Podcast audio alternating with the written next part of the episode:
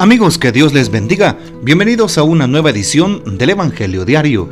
Estamos a viernes 1 de septiembre, en esta vigésimo primera semana del tiempo ordinario. Así es, estamos empezando un nuevo mes. Demos gloria al Señor, demos gracias a Dios, ensalcemos su santo nombre, porque nos regala el don de la vida. Estamos llegando al mes de septiembre Así es, el noveno mes de este año del Señor 2023. Ya estamos casi por finalizar este año. Estamos en el mes patrio. Démosle infinitas gracias a Dios porque nos permite empezarlo con buen pie y empecemos este mes en el nombre del Padre, del Hijo y del Espíritu Santo y que todo lo que realicemos sea para honor, gloria y honra del santo nombre de Dios para la construcción de su reino y para bien de nuestras almas. Hoy recordamos y celebramos en la liturgia de la iglesia a San Gil de Casayo. San Gil nació en el Bierzo, León, hacia comienzos del siglo XII. Ingresó como monje en el monasterio de Santa María de Carracedo y luego pasó al de San Martín de Castañeda, Zamora donde varios santos monjes resplandecieron por su vida virtuosa. Después decidió hacer vida de ermitaño en el priorato de Casayo, donde estuvo hasta su muerte. Pidamos pues la poderosa intercesión de San Gil de Casayo. Para hoy tomamos el texto bíblico del Evangelio según San Mateo capítulo 25, versículos del 1 al 13. En aquel tiempo Jesús dijo a sus discípulos esta parábola. El reino de los cielos es semejante a diez jóvenes que tomando sus lámparas salieron al encuentro del esposo. Cinco de ellas eran descuidadas y cinco previsoras. Las descuidadas llevaron sus lámparas, pero no llevaron aceite para llenarlas de nuevo. Las previsoras, en cambio, llevaron cada una un frasco de aceite junto a su lámpara. Como el esposo tardaba, les entró sueño a todas y se durmieron. A medianoche se oyó un grito. Ya viene el esposo, salgan a su encuentro. Se levantaron entonces todas aquellas jóvenes y se pusieron a preparar sus lámparas. Y las descuidadas dijeron a las previsoras, Dennos un poco de su aceite, porque nuestras lámparas se están apagando. Las previsoras les contestaron, No, porque no va a alcanzar para ustedes y para nosotras. Vayan mejor a donde lo venden y cómprenlo. Mientras aquellas iban a comprarlo, Llegó el esposo y las que estaban listas entraron con él al banquete de bodas y se cerró la puerta. Más tarde llegaron las otras jóvenes y dijeron, Señor, Señor, ábrenos. Pero él les respondió, Yo les aseguro que no las conozco. Estén pues preparados porque no saben ni el día ni la hora. Palabra del Señor, gloria a ti, Señor Jesús. La primera lectura de hoy tomada de la primera carta del apóstol San Pablo a los tesalonicenses 4.1.8 nos recuerda lo siguiente. Les rogamos y exhortamos en el Señor Jesús a que vivan como conviene para agradar a Dios según aprendieron de nosotros, así a fin de que sigan progresando. Vean ustedes las instrucciones que da San Pablo a toda la comunidad cristiana de Tesalónica, ¿sí? ¿Cómo podemos santificarnos? Nos podemos santificar viviendo como conviene para agradar a Dios. Es decir, viviendo según la voluntad de Dios, viviendo como conviene, no viviendo como queremos, no viviendo en una vida disoluta o en el pecado, no viviendo en un libertinaje.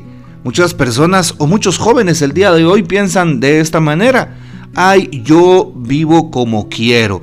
Vivir como se quiere es vivir según las pasiones y los instintos, es vivir atrapado y encarcelado en ello. No es vivir según la voluntad de Dios. La auténtica libertad de los hijos de Dios no es vivir según lo que quiero, no, es vivir según lo correcto, haciendo lo correcto. Y por eso hoy el Evangelio empieza, primer, perdón, por eso empieza hoy la primera lectura diciendo, ¿sí? Que vivan como conviene para agradar a Dios. Para agradar a Dios significa hacer su voluntad. Por lo tanto, eh, la auténtica libertad de los hijos de Dios es vivir eh, haciendo lo que es correcto. Eso es lo correcto a los ojos de Dios. Hoy también se nos eh, muestra el texto de las diez vírgenes del Evangelio, cinco previsoras y cinco imprudentes. Por eso hoy el Señor empieza hablando del reino. ¿Y a qué se parece el reino de los cielos? Y allí nos manifiesta, es semejante a diez jóvenes, a diez vírgenes, que toman sus lámparas y salen al encuentro del esposo. Salir al encuentro, buscar al esposo. La lámpara, ¿qué significa? La luz de Cristo, significa la luz de la fe, la luz de la gracia, la luz que se enciende a través de la palabra. Bueno, pero cinco eran descuidadas y cinco previsoras.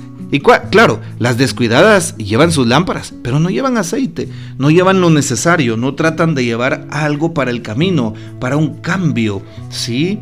Y por eso nos puede pasar a nosotros, puede pasar que nos descuidemos, que descuidemos nuestra fe, que descuidemos nuestro obrar, que descuidemos nuestra caridad hacia el prójimo, que descuidemos nuestra visita a los enfermos, que descuidemos nuestra visita a los encarcelados, que descuidemos nuestra ayuda a los huérfanos y viudas, nuestra ayuda a los orfanatos, nuestra ayuda hacia aquellos que más lo necesitan. Muchas veces nos podemos descuidar, podemos descuidar nuestro corazón. Sí, descuidar nuestra alma no solamente es descuidar la oración, es descuidar también esta parte tan importante de la misericordia, de las obras de misericordia.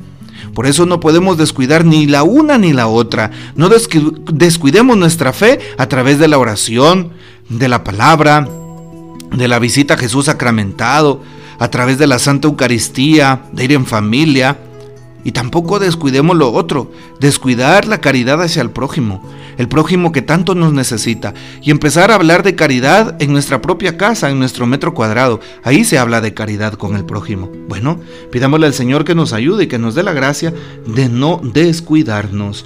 Eso le pasó a aquellas cinco jóvenes descuidadas, a las cinco vírgenes. Pues llega alguien y grita, salgan al encuentro, que viene el esposo. Y se levantan todas y se ponen en camino a preparar sus lámparas. Claro, las descuidadas no tenían aceite. ¿Qué significa? Cuando llega el momento de la vendimia, cuando llega el momento de pasar a la presencia de Dios, se nos va a preguntar por el amor. ¿Cuál es el aceite que el Señor nos pide? El aceite de la fe y del amor. Así es. ¿Y será que estoy estoy preparado con la fe y con el amor? Lo acabo de explicar. Bueno, aquellas jóvenes previsoras estaban preparadas y entraron al banquete con el esposo, mientras aquellas otras no, mientras aquellas otras salieron, mientras aquellas otras fueron abandonadas porque no estuvieron preparadas. Preparémonos, no sabemos el día ni la hora en, el, en la cual vendrá el Señor a recibirnos, vendrá el Señor a ajustar cuentas. Por eso se nos hace la cordial invitación para que estemos listos, listos desde la fe, listos desde el amor y de esa manera nunca nos podremos equivocar porque estaremos con un corazón bien dispuesto para eh, la batalla que se nos presente. Hoy que dice el Papa al respecto del texto, ser precavidos y estar preparados, lo titula. De las diez jóvenes que esperan la llegada del esposo, solo cinco están preparadas, dice el Papa. El aceite de la lámpara que llevan las jóvenes precavidas Simboliza la oración, que es la que permite que arda nuestro corazón, e ilumine nuestra vida de fe y hace que estemos atentos y vigilantes. Y así, como las cinco jóvenes que tienen aceite en su lámpara son llamadas a entrar en el banquete de bodas y las otras cinco se quedan por fuera. Los cristianos, por el bautismo, hemos sido invitados al banquete del reino de los cielos. Esta es la reflexión del Papa para este día. Bueno, pues ojalá que no nos quedemos solamente en el tema de la oración, sino demos el paso también a la misericordia. De esa forma estaremos, sin duda alguna, preparados para el reino, a través de la fe, pero de la expresión de la fe en el amor hacia el prójimo.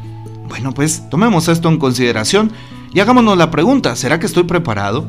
¿Será que soy una de las cinco vírgenes, de las cinco jóvenes previsoras o de las cinco jóvenes imprudentes? Preguntémonos eso.